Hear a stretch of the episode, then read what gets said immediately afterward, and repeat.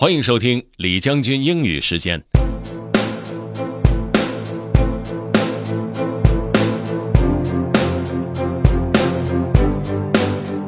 今天的内容来自于一篇文章，标题是 “Interruptions”。不知道大家平时有没有这样的感觉？如果想要做一件需要稍微多一点注意力的事情，那就必须腾出整块的时间来做。如果被打断，也需要很长时间才能再次进入状态。这其实就是我们今天节目要讲到的主要内容。Okay, let's get started. Please don't interrupt by Steve Pavlina. Did you know that a task that's interrupted takes 50% longer and has 50% more mistakes than an uninterrupted one? It takes a while for our brains to get into a focused state where we are able to concentrate fully on a task without feeling distracted. Once we're in that state, we can enjoy a very productive flow as long as we don't get interrupted. A focused mind is still sensitive to disruption from external input.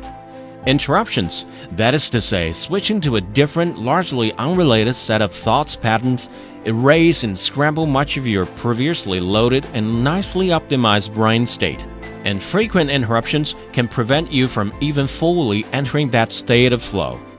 When you interrupt someone, on average it takes them 23 minutes to get back to the original task, plus up to 30 minutes to return to the flow state so they can be fully productive again.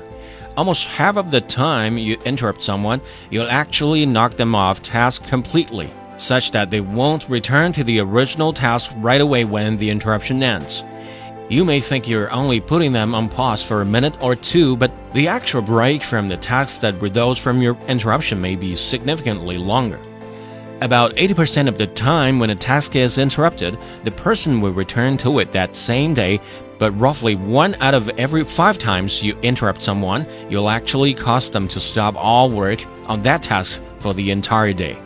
Have you ever been briefly interrupted by someone, only to extend that interruption by concluding that since you've already paused working, you might as well go to the bathroom now, check email, have lunch, etc.?